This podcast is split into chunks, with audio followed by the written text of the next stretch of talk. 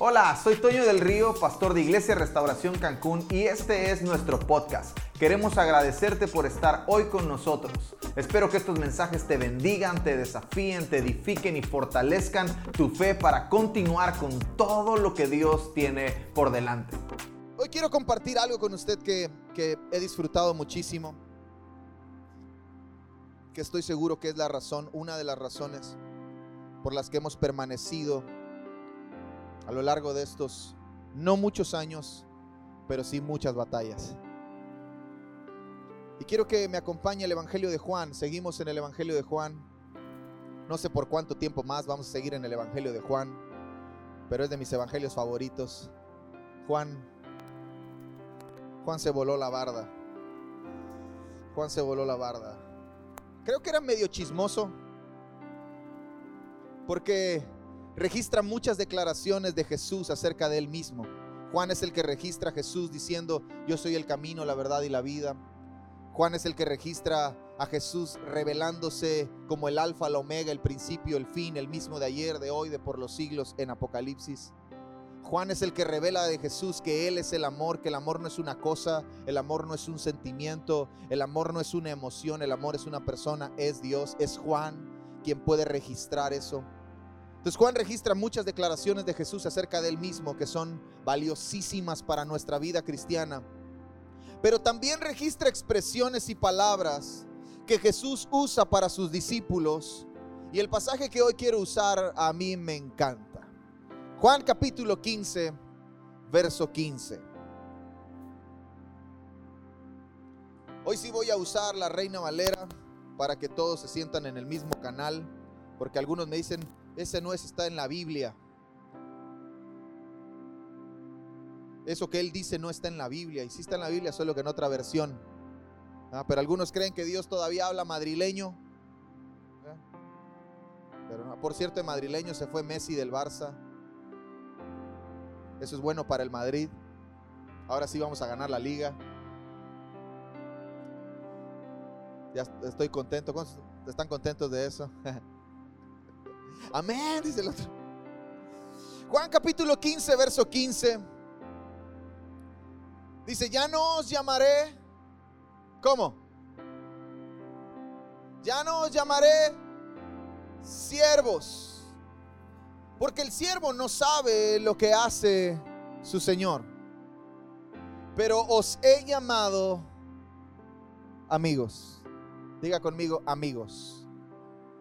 Porque todas las cosas que oí de mi Padre os las he dado a conocer.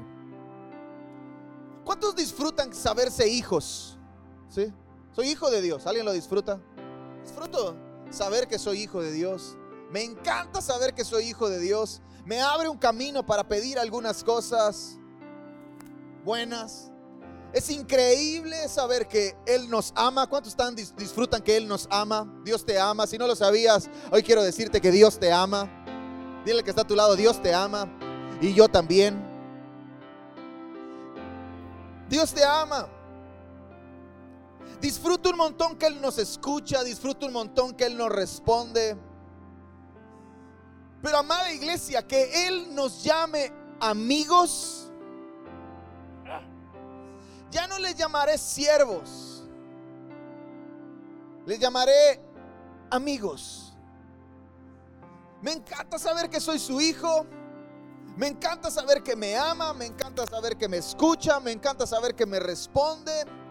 Pero algo impresionante de todo esto es que no sé, no sé si me alcance la vida para comprender lo que significa que Él me llame amigo. No sé. Porque si soy hijo, sé que tengo un padre que me escucha. Tengo un padre que me ama.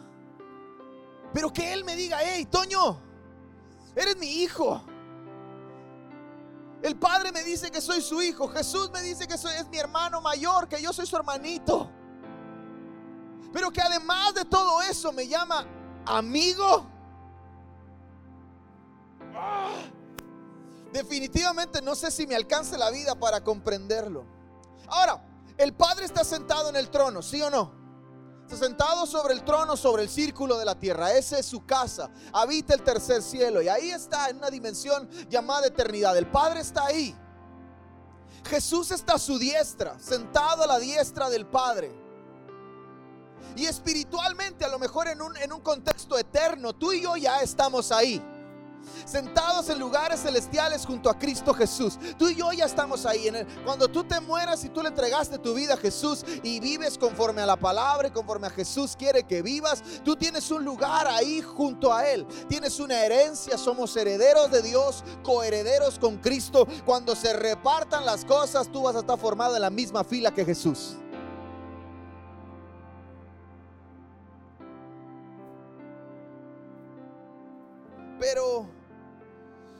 Podemos ser amigos en estos días? ¿Cómo puedo ser amigo de Jesús en estos días? ¿Cómo puedo ser amigo de Dios en estos días? Una de las claves que tú y yo no podemos eludir para ser amigo de alguien es la convivencia, la comunión. Tú no puedes ser amigo de alguien, ahora se ha desvirtuado esa palabra, ahora todo el mundo le decimos amigo, ¿ah? Hey amigo, ¿cómo estás? Y ni lo conoces, ni sabes dónde vive hey amigo, ¿qué onda? Y, una vez lo has visto en tu vida. Entonces no podemos desvirtuar esa palabra porque para ser amigo de alguien yo tengo que convivir con ese alguien. Yo tengo que pasar tiempo con ese alguien. Y ahí es donde entra el cumplimiento de la promesa del Padre. El Padre hace una promesa, Jesús la anuncia y la llama Espíritu Santo. No se vayan de aquí sin que reciban la promesa del Padre, le dice Jesús a los discípulos. Me iré, les conviene que yo me vaya, porque si me voy rogaré al Padre y Él enviará a otro consolador. Y está hablando del Espíritu Santo. Entonces tú y yo entendemos que el Padre está sentado en su trono, Jesús está a la diestra, ahí en esa dimensión llamada eternidad, y que es con el Espíritu Santo con quien yo puedo tener una amistad con el Padre, con el Hijo y con el Espíritu Santo. Entonces de eso quiero hablarte. Quiero hablarte de la amistad con el Espíritu Santo. Porque en otras ocasiones, si fuiste al grupo Conexión esta semana, probablemente le escuchaste hablar de esto de cómo Él opera con nosotros, de cómo Él tiene una labor hacia nosotros. El Espíritu Santo está en nosotros, dígalo conmigo, está en mí. El Espíritu Santo está en mí. ¿Para qué el Espíritu Santo está en mí? Para hacerme saber que tengo una identidad. Para hacerme saber que tengo un Padre que me ama. Para hacerme saber que nunca estaré solo. Para hacerme saber que tengo un lugar con Dios. Esa es, es su función en mí. Para formar a Cristo en mí no mejorar la vida de Toño, sino sacar la vida de Jesús que está dentro de mí. Está conmigo, porque en el mundo tendremos aflicciones, pero confiad que yo he vencido al mundo, dijo Jesús. ¿Cómo podemos confiar si el Espíritu Santo está con nosotros? Tú y yo podemos vivir confiando. Él está con nosotros.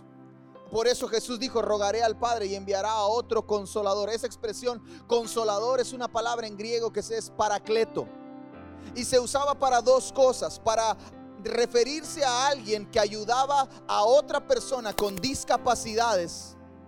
El paracleto era quien ayudaba a alguien que tenía una discapacidad. Era el que lo sostenía, era el que le extendía la mano, era el que lo cargaba, era el que lo bañaba, era el que lo, lo, aseaba, era el que hacía todas las cosas que el discapacitado no podía hacer. Esa es una. Pero la segunda, la segunda ocasión, la segunda referencia a la que Paracleto se hace era para los maestros. La cultura hebrea tenía a hombres y figuras que eran eminencias en sabiduría, en inteligencia. Entonces ellos eran considerados los paracletos. Tomaban a los niños y los entrenaban en las artes, en la cultura hebrea, en la cultura judía. Los entrenaban en las leyes, les enseñaban los cinco primeros libros de la Biblia. ¿Cuáles son los cinco primeros libros de la Biblia? ¿Alguien sabe? No me lo responda, piénselo ahí en su cabeza. Ponga a trabajar la ardilla. Pero estos chicos, después de estar con el Paracleto, no solamente se sabían el título del libro, se sabían el libro de memoria. Entonces el Paracleto era quien los enseñaba. Entonces, para eso el Espíritu Santo está con nosotros, para recordarnos las palabras de Jesús, para revelarnos nuestro futuro, para decirnos lo que nos espera más adelante, para hablarnos lo que el Padre está hablando. Ahora el Espíritu Santo también está sobre mí, dígalo sobre mí. Me ha ungido con poder, me ha dado autoridad, la gracia y el favor de Dios está sobre mí para operar en, de una forma que humanamente no puedo hacer. El Espíritu Santo me habilita para hacer lo que por, con mi humanidad no puedo hacer. Entonces son tres cosas que ya hemos hablado y que ahorita le hice un resumen. Está en nosotros, con nosotros y sobre nosotros. Pero hoy no quiero hablar de eso. Hoy quiero hablar de ser amigos. Porque lo que acabo de decirle es teología, es doctrina. Pero quiero ir un poquito más allá. No quiero que usted se quede con la doctrina, no quiero que usted se quede con la educación, con la con solamente la información. Quiero que usted vaya un poquito más allá. Dile al que está a tu lado, ve un poquito más allá. Ve un poquito más allá. Un poquito más adelante. Quiero quiero ayudarle a cultivar esa relación que le aseguro, escúcheme bien, le aseguro que le va a cambiar la vida para siempre. Una amistad con el Espíritu Santo te va a cambiar la vida para siempre. Y quiero que me acompañe el primer libro de Samuel, capítulo 10. Vamos a leer del verso 1 al verso 6.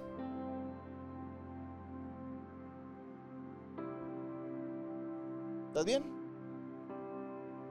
Está cansado, Jordan también se fue con nosotros. ¿eh? lo explotan en su trabajo y luego lo explotamos allá. Pobrecito, ¿eh? ore por Jordan.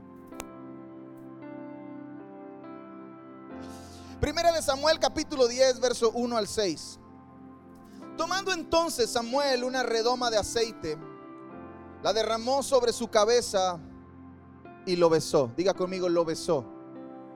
Y le dijo, ¿no te ha ungido Jehová por príncipe sobre su pueblo Israel? Hoy, después que te hayas apartado de mí, hallarás dos hombres junto al sepulcro de Raquel en el territorio de Benjamín, en Celsa, los cuales te dirán, las asnas que habías ido a buscar se han hallado. Tu padre ha dejado ya de inquietarse por las asnas y está afligido por vosotros, diciendo, ¿qué haré acerca de mi hijo? Y luego de que allí sigas más adelante, por eso le digo, ve un poco más allá. Y llegues a la encina de Tabor, te saldrán al encuentro tres hombres que suben a Dios en Betel. Llevando uno tres cabritos, otro tres tortas de pan y el tercero una vasija de vino. Y eso iba a ser un fiestón.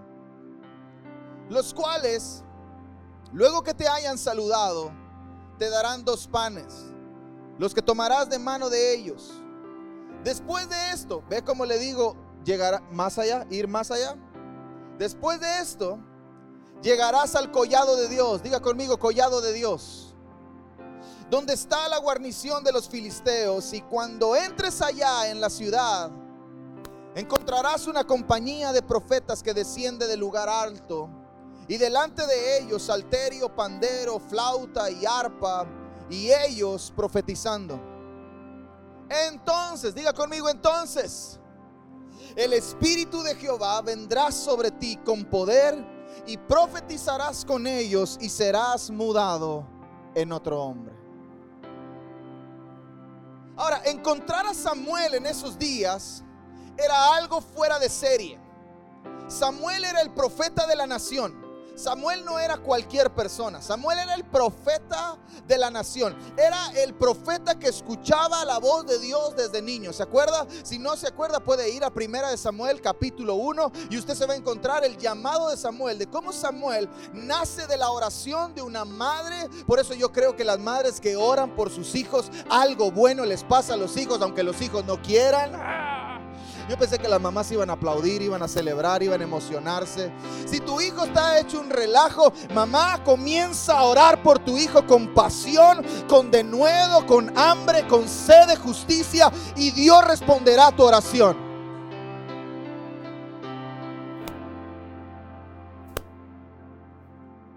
Entonces Samuel nace de la oración de una mamá, de una mujer que la confunde con una mujer ebria. Y Elí profetiza sobre ella y le dice, el próximo año tendrás un hijo entre tus brazos.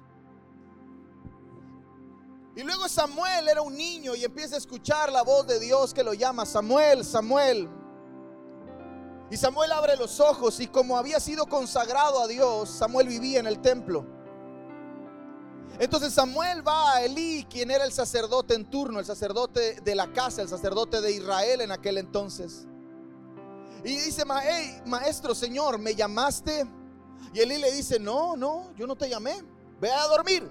Y Samuel va y duerme otra vez y de pronto la voz de Dios vuelve, Samuel, Samuel. Y Samuel va con Elí. Aquí hay una enseñanza importantísima. La voz de Dios suena a la voz de tu líder.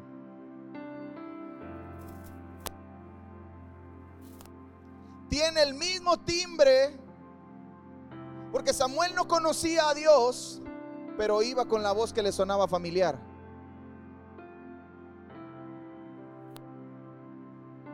Dios me habló, pastor. ¿Suena como yo? Porque si no suena como yo, es el diablo. Ahora, yo no soy Dios. Yo no soy Dios. Pero Dios le habla a través de mí. Entonces Samuel va con Eli y Eli le dice, no, no, sabes, ah, ya entendí. Samuel, cuando la voz vuelva a sonar, abre los ojos y dile, Señor, heme aquí, tu siervo escucha. Porque como la voz era familiar, entonces Elí entiende, ah, es Dios. Samuel es Dios. Entonces así nace Samuel. Se convierte en quien sustituye a Elí y a su casa. Más adelante puedes ver que los hijos de Elí eran un desastre. Dios los consume. Elí queda ciego, gordo, en una silla, en una mecedora. Me lo imagino así como, como el de Java, el de Star Wars, así grandote, así. Y Samuel viene a sustituir eso. Entonces estar con Samuel, encontrarse a Samuel, era como si te encontraras con el presidente en el súper. O sea, te quedarías y no manches, es el presidente, está en el súper. Aunque no le vayas a AMLO, ¿verdad? Pero es el presidente. Sigue siendo una persona importante. Entonces Samuel era la persona más importante del país en esos días.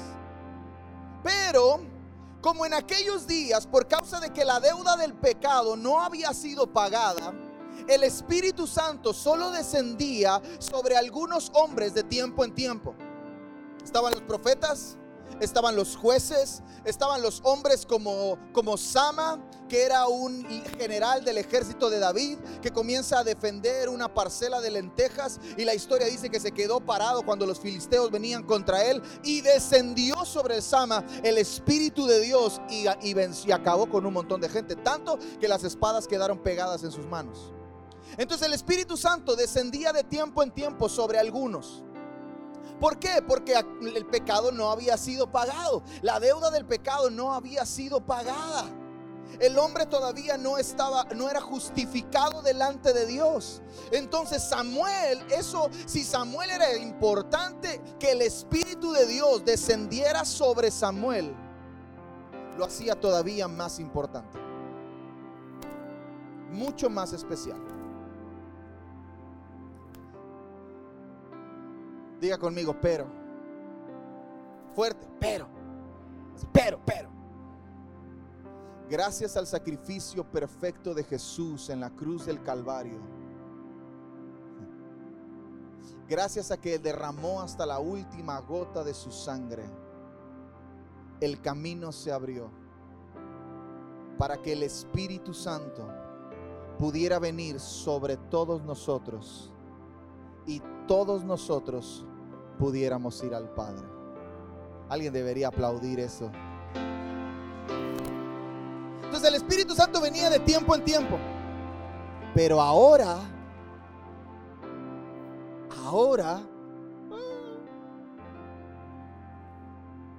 ahora Él está aquí. Ahora Él está aquí con nosotros. Él está en nosotros. Él está sobre nosotros. Entonces, ese día para Saúl cambiaría todo. ese día de encontrarse de Saúl con Samuel cambiaría todo. Y creo que para ti y para mí probablemente, ah, probablemente esta mañana lo puede cambiar todo. Mire, hay momentos en la vida que definen la vida de ciertas personas, ¿sí o no? Hay historias secundarias o historias principales de otras personas que se convierten en historias secundarias nuestras que terminan por definir nuestra historia principal. Por ejemplo, papás te abandonó. La historia principal de tu padre de irse se convierte en una historia secundaria tuya como el abandono de tu padre, pero define tu historia principal. Ah, soy huérfano. ¿Se entendió? Entonces momentos como estos definen nuestra vida. Hay momentos en que se convierten en, momentos claves, en momentos que marcan un antes y un después, en momentos que trazan el rumbo de nuestra vida, en el que momentos en los que tomamos una decisión, si ir a izquierda o ir a derecha, momentos en los que decimos o le entro o no le entro, momentos en los que decimos o me hago amigo de Dios o vivo una vida cristiana común y corriente como cualquier simple mortal.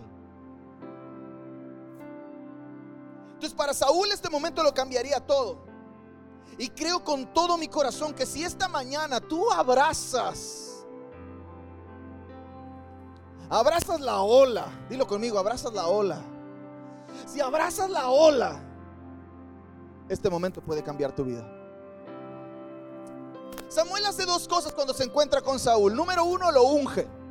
¿Qué significa ungir? Ungir no es un término sobrenatural, súper espiritual, no es la cosa de unos cuantos. Ungir tiene que ver con algo que es sencillo y se define apartado.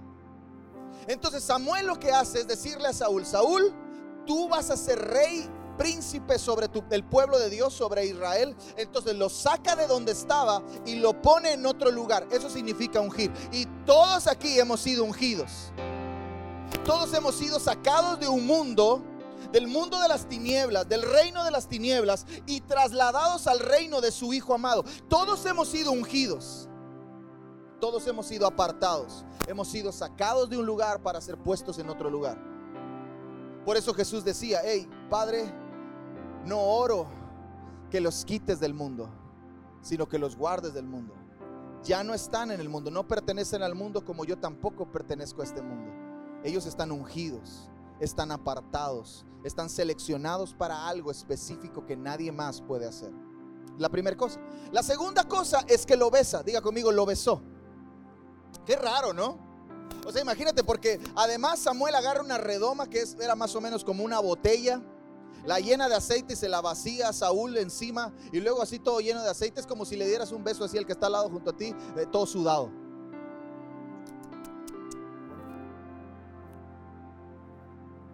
Te queda así la boca, así como media salada.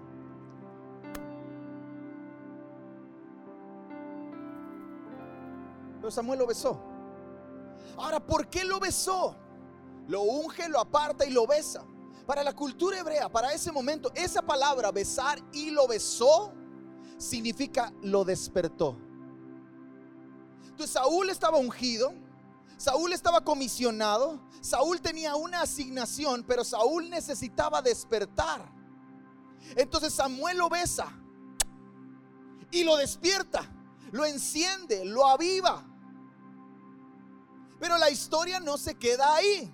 Samuel hace estas dos cosas con Saúl, lo unge, lo besa. ¿Qué significa lo despierta, lo aviva, lo enciende? Entonces, amada iglesia, familia, amigos, cada domingo, cada evento al que vamos, Dios nos besa. Cada domingo que tú vienes aquí, cada evento que tú vas, cada predicación que ves en YouTube, bueno, algunas medias raras, ¿verdad? Pero cada cosa que ves, en, Dios te está besando. Pastor, no siento nada. A lo mejor no lo sientes en el cachete, pero se siente aquí adentro.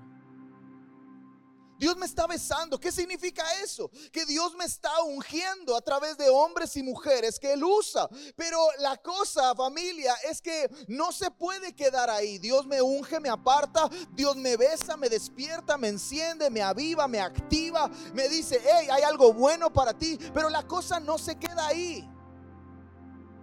Eso solo es ser encendido, es el encendido, es el despertar. Pero ¿para qué? Para ir al lugar donde todo tiene sentido. Dios te besa, di conmigo, Dios me besa. Dios me despierta, di conmigo, Dios me despierta. Para ir al lugar donde el despertar tiene sentido.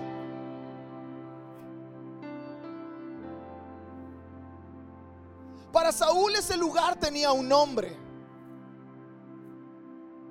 Ese lugar a donde Samuel lo manda, ese lugar a donde Samuel le dice, hey, yo ya te ungí, ya te aparté, ya te besé, ya te desperté, ya te encendí. Ahora tienes que ir a un lugar donde todo esto que acaba de suceder va a tener sentido.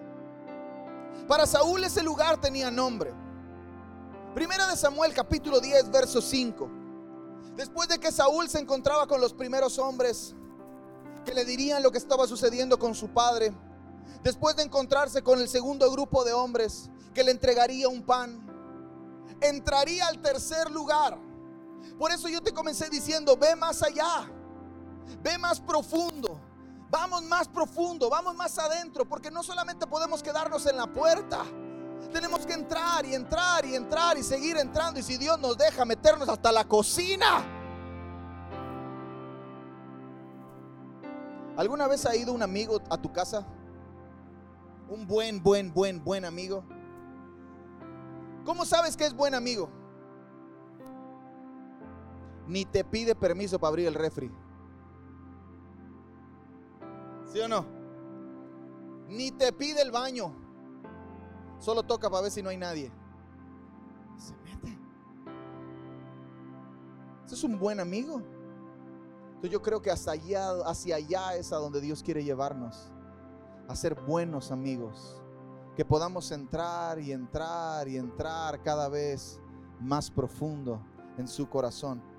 Entonces Saúl, el lugar a donde todo tendría sentido, tiene un nombre. Después de esto, llegarás al collado de Dios. Diga conmigo el collado de Dios. Ese era el nombre a donde Samuel estaba mandando a Saúl. Hoy que te apartes de mí, vas a encontrarte con un grupo de personas. Vas a encontrarte con un segundo grupo de personas y después de eso llegarás al collado de Dios, donde está la guarnición de los filisteos. Y entrarás en la ciudad. Entonces Samuel despierta a Saúl para llevarlo a un encuentro con el Espíritu Santo. Verso 6. Entonces el Espíritu de Jehová vendrá sobre ti con poder y profetizarás sobre ellos o con ellos y serás mudado en otro hombre. Saúl unge a Samuel, unge a Saúl, lo aparta, lo besa, lo despierta y le dice, ve, ve, para allá, ve, ve para otro lado. Ve para otro lado, Saúl. La cosa no se queda aquí. A veces tú y yo nos conformamos con que alguien nos unja. Ay, yo quiero que ore por mí. Si ora por mí, el pastor voy a estar bien. A veces tú y yo nos conformamos con que Dios nos unja. Nos conformamos con que cada domingo Dios nos bese. Con que cada domingo, cada semana Él nos diga, hey, yo tengo algo bueno para ti, hay algo especial para ti. Pero tú y yo no podemos conformarnos con eso. No podemos conformarnos con lo que sucede cada fin de semana. Está bien lo que sucede en nuestro corazón cada fin de semana, pero todo eso que sucede tiene un objetivo. ¿Cuál es? Llevarnos a un encuentro con el Espíritu Santo.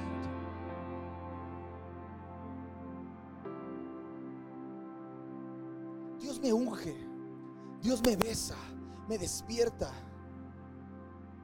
Pero todavía me dice, hey, ven más allá.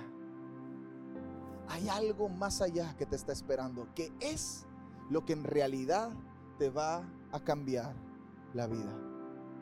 Saúl no cambió cuando Samuel lo unge y lo besa. Es hasta que entonces el Espíritu de Jehová viene sobre él con poder y profetiza con ellos, es entonces cuando Saúl es mudado en otro hombre. Pastor, ¿por qué no cambio? Porque no ha sido mudado en otro hombre. Pastor, ¿por qué no he podido dejar eso? Porque no ha sido mudado en otro hombre. Pastor, ¿por qué no cambio mi mente? Porque no ha sido mudado en otro hombre. Pastor, ¿por qué no puedo dejar esta perversidad que me está matando? Porque no ha sido mudado en otro hombre. Pastor, ¿por qué no puedo renunciar al pecado? Porque no ha sido mudado en otro hombre. Y pastor, ¿dónde puedo ser mudado en otro hombre? En un encuentro con el Espíritu Santo.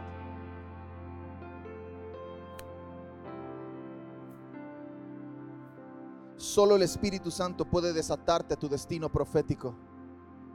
Solo el Espíritu Santo puede convertirte en lo que Dios soñó que siempre serías.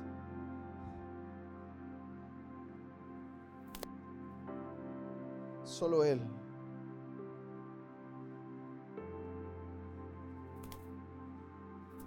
Para Saúl no era un lugar desconocido. El collado de Dios, la ciudad donde Saúl tendría que entrar, no era un lugar desconocido. Escúcheme bien, Saúl no desconocía el lugar, pero probablemente Saúl no valoraba ese lugar. Tú y yo conocemos el lugar donde el Espíritu Santo se va a encontrar con nosotros. Dile al que está a tu lado, tú lo conoces. Tú lo conoces, tú conoces el lugar donde el Espíritu Santo se va a encontrar contigo. Pero es probable que no lo estés valorando. Lo conoces bien. ¿Sabes de qué color es? ¿Sabes dónde se abre la puerta? ¿Sabes lo que le falla? ¿Sabes lo que te gusta? Conoces bien ese lugar, pero probablemente no lo estés valorando. ¿Sabe cómo se llamaba ese lugar para Saúl? Y envió Samuel, primera de Samuel capítulo 10, verso 26.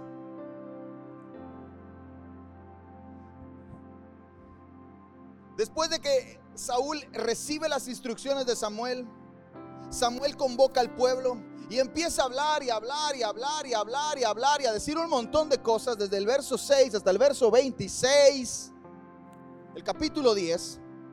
Y cuando ya Samuel termina de decir todo lo que tenía que decir, dice esto, y envió Samuel a todo el pueblo, cada uno a su a su casa. Saúl también se fue a su casa en Gabá. Y fueron con él los hombres de guerra de cuyos corazones Dios había tocado. Entonces el collado de Dios, la ciudad a donde Saúl tendría que entrar, donde se encontraría con el Espíritu Santo, tenía un nombre y el nombre era Gabá. Y Gabá era la casa de Saúl. Entonces eso significa, tú y yo venimos cada domingo a encontrarnos con Dios. Dios nos unge, Dios nos besa, Dios nos despierta, Dios nos habla, Dios nos dice que hay algo bueno para nosotros. Pero te espera en tu casa.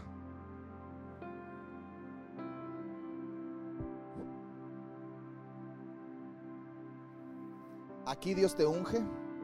¿Alguien puede decir amén a eso? Aquí Dios te besa. Dios te despierta.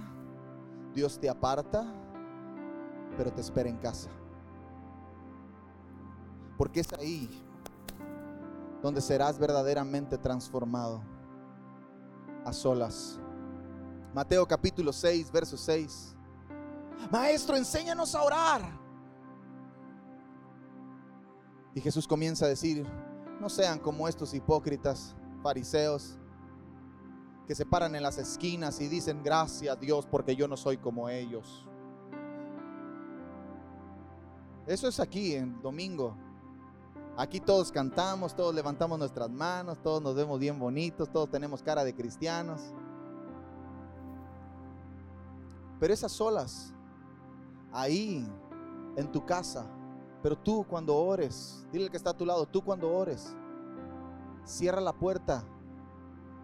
Y tu Padre que te ve en lo secreto, te recompensará en público. Es ahí en el secreto, a solas, donde tú y yo somos transformados. Aquí somos ungidos, aquí somos despertados, pero allá somos transformados. Es ahí donde se cultiva la amistad. Es ahí donde conocemos al Espíritu Santo, es ahí donde nos relacionamos con Él, a solas, con la puerta cerrada. Es ahí en esa amistad donde tú y yo somos empoderados, es ahí en esa amistad donde somos equipados, es ahí en esa amistad donde somos transformados. Eso fue lo que le dijo Samuel a Saúl. Entonces vendrá el Espíritu cuando entres, cuando llegues al collado de Dios y entres en la ciudad. Y cuando estés ahí, entonces el Espíritu Santo, el Espíritu de Dios vendrá sobre ti con poder y, y profetizarás y serás mudado en otro hombre. Es ahí a solas, es ahí en el secreto, donde tú y yo recibimos por la amistad y la comunión y la comunicación y la relación que tenemos con el Espíritu Santo. Es ahí donde recibimos el poder para vencer lo que no podemos vencer. Es ahí donde somos equipados para hacer lo que Dios nos ha llamado a hacer. Es ahí donde somos transformados para dejar las cosas que no hemos podido dejar. Es ahí. No aquí ay, entonces pastor ya no venimos a la iglesia. No, no. Si de pronto te aparece alguien que te dice, no, yo tengo una relación con Dios, no necesito ir a la iglesia, estás hablando con el diablo. Ese no es Dios. Eso no es de Dios. Porque el Espíritu Santo revela las cosas del corazón del Padre. Y el corazón del Padre es que tú y yo vivamos en comunidad. El corazón del Padre es que tú y yo seamos una familia. El corazón del Padre es que tú y yo pertenezcamos y formemos parte y nos conectemos al cuerpo y sirvamos al cuerpo desde el cuerpo, en el cuerpo y para el cuerpo. Entonces, si de pronto te topas con alguien que te dice, yo tengo mi relación con Dios, Jehová es mi pastor. Dale un cocotazo porque a lo mejor tiene desacomodado algo allá arriba. No. Si tú tienes una relación con el Espíritu Santo, el Espíritu Santo te va a conectar con los otros que tienen relación con Él. Y esos están aquí en la iglesia, en la familia de Dios, en el cuerpo de Cristo. Ahora, Tener una amistad con el Espíritu Santo te va a beneficiar de maneras que quizás nunca has imaginado. ¿Cuántos les gustan los beneficios? Eh? A, mí me, a mí me encantan los beneficios. Cuando me sale un cupón o algo así, es increíble. Ahora Amazon está con cupones, entonces está, está increíble. Puedes comprar cosas con cupones, padrísimo. Entonces los beneficios me encantan. Y tener una relación con el Espíritu Santo te va a beneficiar de maneras que quizás nunca te habías imaginado. Job capítulo 8. Voy a meterle un poquito de velocidad porque Bueno, ¿por qué no? Ah, a lo mejor se le va a acabar la batería a John. Job, capítulo 8, versos 5 al 7. ¿Ya está ahí? Deme una señal cuando ya esté ahí. Job capítulo 8, versos 5 al 7. ¿Listo? ¿Ya está ahí? ¿Sabe dónde está Job? Job está antes del libro de los Salmos. Hay que abrir la Biblia para encontrarlo. Job capítulo está casi en medio Una vez alguien me preguntó, pastor, ¿cuál es el centro de la Biblia? Y le digo, Jesús. Me dice, no, no, no, ¿cuál es el verso que está en el... Yo qué sé, le digo, no voy a saber cuál es el verso que está en el centro de la Biblia.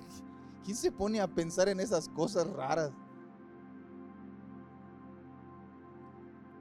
Job capítulo 8, versos 5 al 7. Si tú de mañana buscares a Dios, ¿cuándo? Está bien, para los nocturnos está bien. La cosa es que busques a Dios. Si tú buscas a Dios y ruegas al Todopoderoso, si fueres limpio y recto, ciertamente luego se despertará por ti y hará prosperar la morada de tu justicia. Y aunque tu principio haya sido pequeño, tu postrer estado será muy grande. Entonces nuestra amistad lo despierta. Ahora no es que Dios esté dormido, pero llama su atención. Porque por ahí hay un libro de Marcos Brunet que se llama Dios no tiene favoritos, Dios tiene íntimos y está increíble, me encanta eso. Pero yo creo eso, Dios no tiene favoritos, Dios no, ay, quiero más a Vale que a Adriana. No. No, no, no, no, no creo que Dios diga eso, no. Pero sí creo que Dios puede sentir algo como, ah, es que él hace algo que ella no hace. Y eso como que, mira, te amo con toda mi con amor eterno. Pero este compa está del otro lado. El que busca a Dios despierta a Dios. Yo quiero que Dios despierte a mi favor. Nuestra amistad lo despierta. Pero el que Él se levante, el que Él despierte, nos hace prosperar. ¿Cuántos quieren prosperar? Tu prosperidad no está en todo lo que haces, tu prosperidad está en buscar a Dios. Él es quien te hace prosperar y nos llevará a algo mucho mayor. Y aunque tu principio haya sido pequeño, tu postrer estado será muy grande. Son los beneficios de la amistad. Entonces, iglesia, dile que está a tu lado, hey, hola, dile, tócale así, así, hola, hola, hola, hey, ahí te hablan, ahí te hablan. Dile, ahí te hablan. Necesitamos urgentemente una amistad con Él. Nos urge una amistad con el Espíritu Santo porque yo quiero que Dios se levante a mi favor, despierte para mí, me haga prosperar y me lleve a un lugar mucho mayor que en el que hoy estoy. Ahora, yo quiero y puedo, dígalo conmigo, yo quiero y puedo. Yo quiero y puedo. Pero Él es quien nos atrae. No sé si podremos comprender que el Dios que lo tiene todo, quiere pasar tiempo con nosotros. Dios lo tiene todo, ¿sí o no? Pero quiere pasar tiempo contigo. El creador de todas las cosas. El que por Él existen y por Él fueron hechas todas las cosas. Quiere escuchar tu voz. No sé si podamos comprender eso. No sé si nuestra mente limitada, humana, alcance algún momento a comprender el deseo que Dios tiene por nosotros. Yo quiero y puedo tener una relación y una amistad con el Espíritu Santo, pero Él es quien me atrae. Por eso me besa, por eso me unge, por eso me aparta, por eso me despierta, para que en algún momento yo diga, Señor, quiero ir a ti. Salmos capítulo 65, verso 4. Salmos capítulo 65, verso 4. Bienaventurado, oh, di conmigo, bienaventurado. Bienaventurado el que tú escogieres y atrajeres a ti.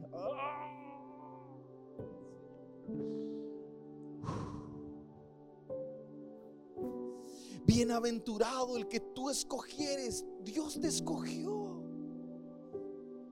y te atrajo a Él. Bienaventurado el que tú escogieres y atrajeres a ti para que habite en tus atrios. Seremos saciados del bien de tu casa, de tu santo templo. ¿Dónde está que puedes tener una relación con Dios y no ir a la iglesia? Eso no es real. Porque si Dios te escoge y Dios te atrae, te lleva a su casa. Hay un bien que solo se sacia en la casa de Dios. Hay un beneficio que solo se encuentra estando conectado a Él en su santo templo. Cantares capítulo 1, verso 4.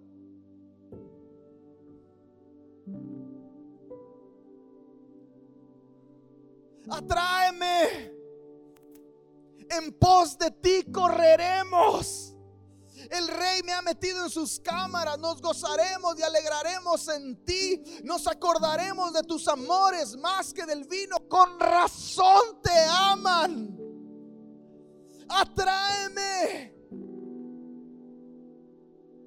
Oseas capítulo 2, verso 14.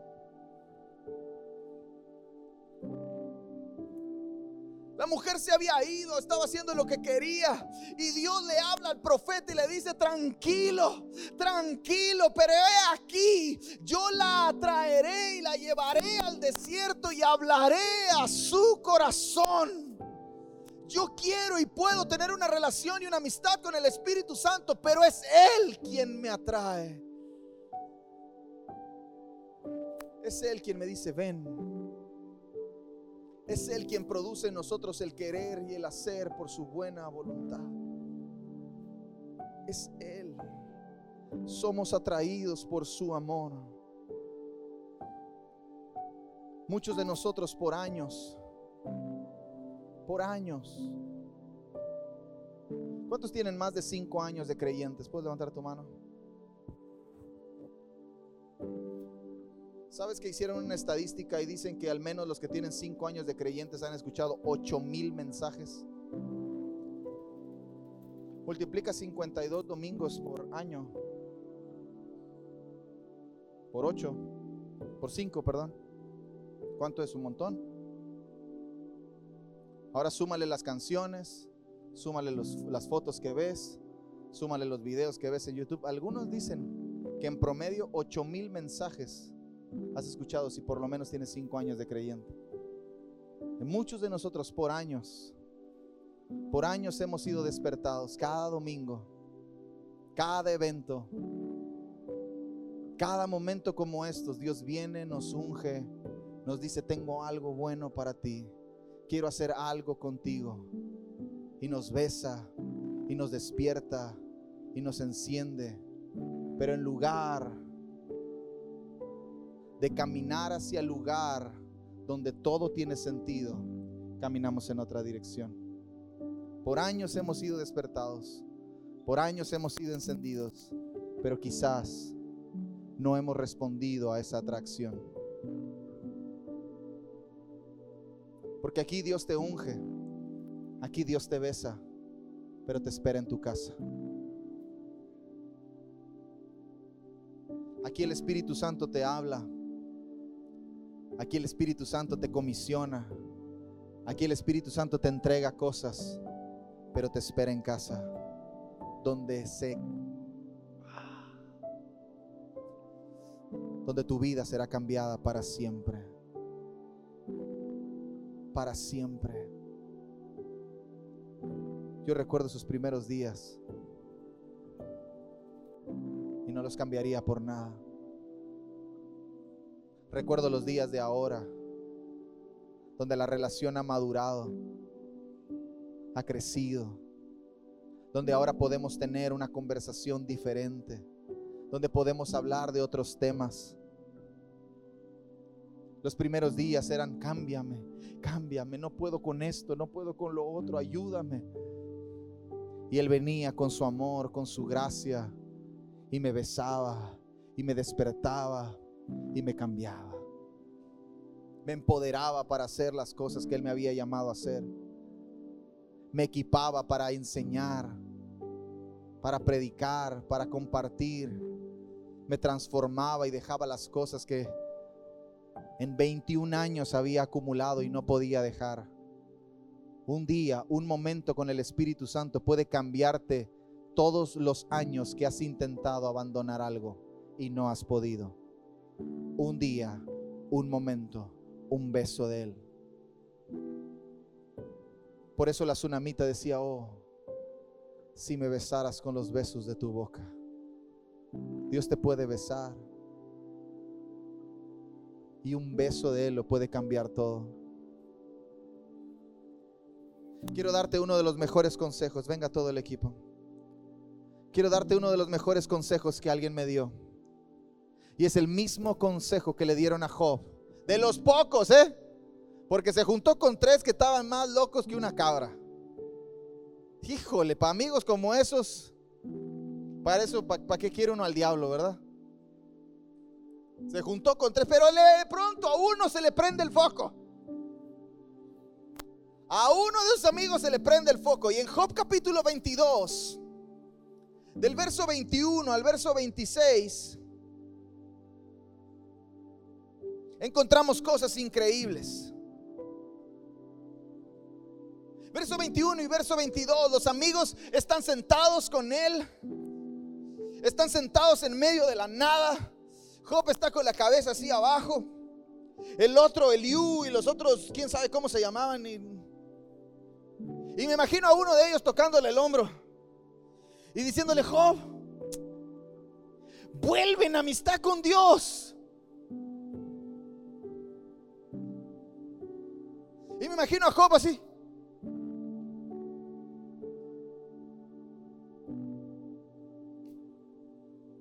Llevo quién sabe cuántos años batallando con todo esto. Y todo se resuelven. Vuelven amistad con Dios. Vuelven amistad con Dios. Y tendrás paz. ¿Cuántos quieren vivir en paz? ahora cómo me subo aquí. Ay, vamos a tener que poner un escalón allá porque está difícil. Vuelve en amistad con Él y tendrás paz. Y por ello te vendrá bien. Toma ahora la ley de su boca y pon sus palabras en tu corazón. Vuelve en amistad, cultiva una amistad y tendrás paz. Ahora, paz no es así el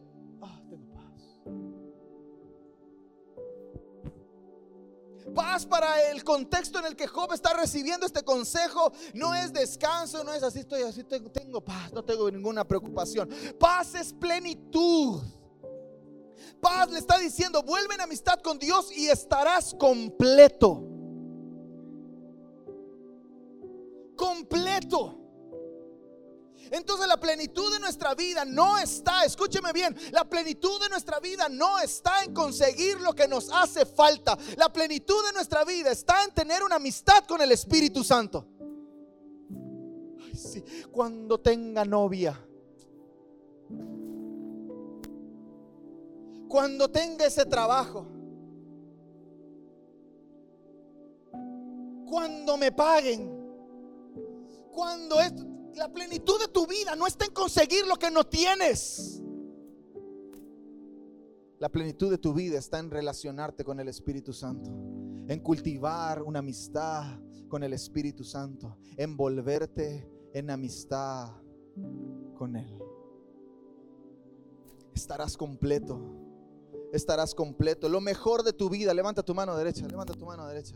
Lo mejor de tu vida, escúcheme bien, lo mejor de tu vida. ¿Cuánto les gustan las buenas cosas? ¿Sí? Lo mejor de tu vida será el fruto de tu amistad con el Espíritu Santo. ¿Quieres tener un buen esposo? Será el fruto de la amistad con el Espíritu Santo. ¿Quieres tener un buen trabajo? Será el fruto de la amistad con el Espíritu Santo. ¿Quieres tener un ministerio próspero? Será el fruto de la amistad con el Espíritu Santo. ¿Quieres tener buenos hijos? Será el fruto de tu amistad con el Espíritu Santo. ¿Quieres tener un buen esposo? Será el fruto de un buen matrimonio. Será el fruto de la amistad del Espíritu Santo. Lo mejor de tu vida, lo mejor de tu vida será el fruto de tu amistad con el Espíritu Santo.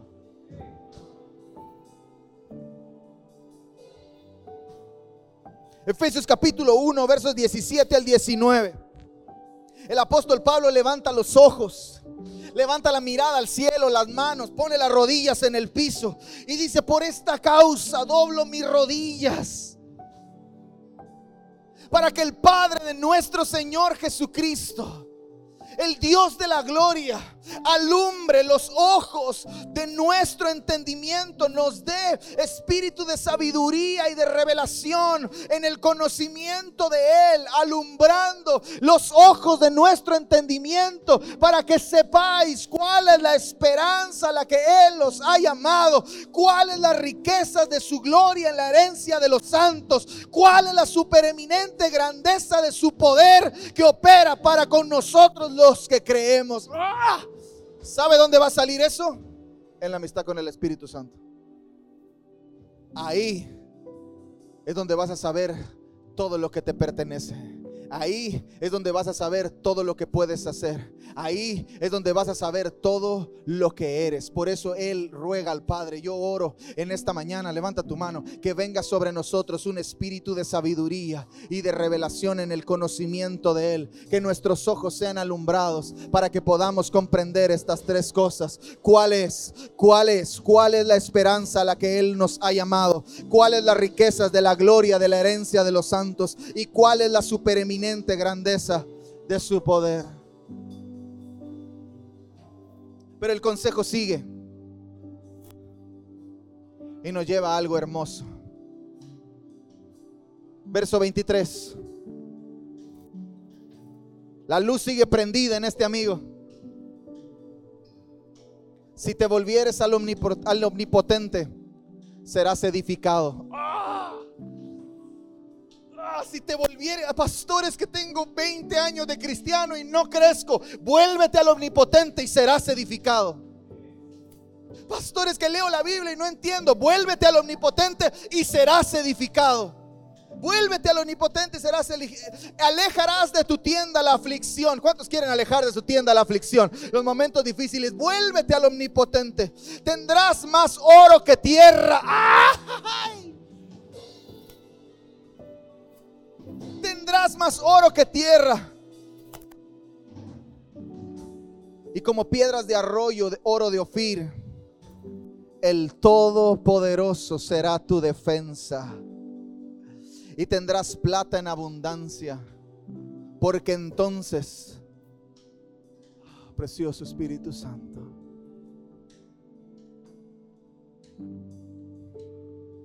porque entonces te deleitarás en el omnipotente y alzarás a Dios tu rostro.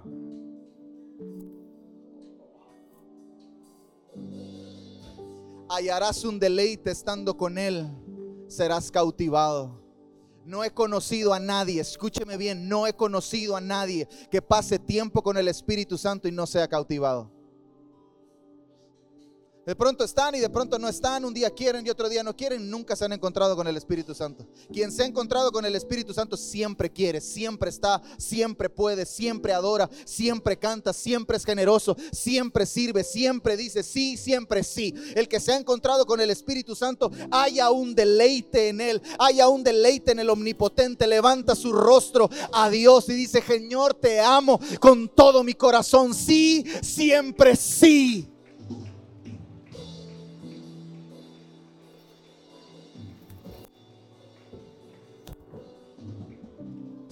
Solo podremos dejar, escúcheme bien, solo podemos dejar algo que disfrutamos, bueno o malo, porque algunos disfrutan bastante las cosas malas, ¿eh? Ahí la estoy viendo acá atrás de la bocina. Solo podemos dejar algo que disfrutamos, bueno o malo, por algo mayor y mejor.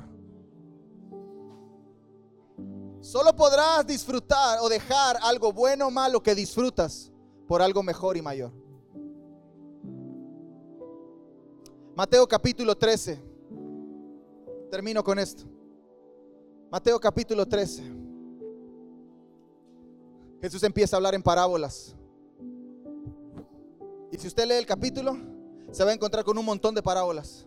Y la parábola del este, la parábola del otro, parábola de este, parábola del otro, la explicación de la parábola, porque a veces eran medio paraboleros. Parábola del este, parábola. Pero en el verso 44 Jesús suelta una parábola.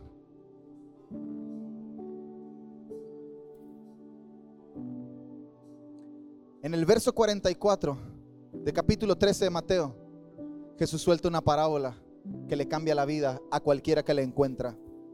Además, después de que había explicado un montón de cosas, dice, además, a su máquina. Después de todo lo que Jesús dice, además, Además, el reino de los cielos es semejante a un tesoro escondido en un campo, el cual un hombre halla y lo esconde de nuevo. Y, ¿alguien lo está leyendo? ¿Qué dice? Y, y, ay pastor, es que eso de ir a la iglesia está complicado. Eso de orar está difícil, pastor. Claro, porque no has encontrado el tesoro escondido. Porque cuando encuentras el tesoro escondido, gozoso. Ya quiero que sea domingo. Ya quiero que sea martes, ya quiero que sea miércoles, ya quiero que sea jueves para mi grupo Conexión, ya quiero que sea sábado, ya quiero que sea septiembre para el Congreso, ya quiero que sea finales de agosto para ir al viaje misionero, ya quiero, ya quiero, gozoso. Por ello va y vende todo lo que tiene y compra aquel campo. Ay, pastor, es que no puedo dejar eso. Ay,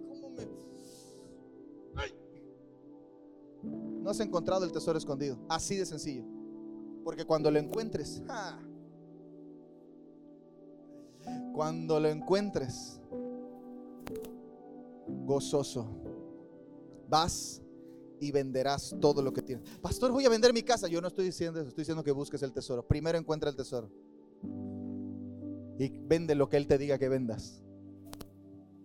O sea, cambia lo que Él te quiera que cambies. También, verso 45.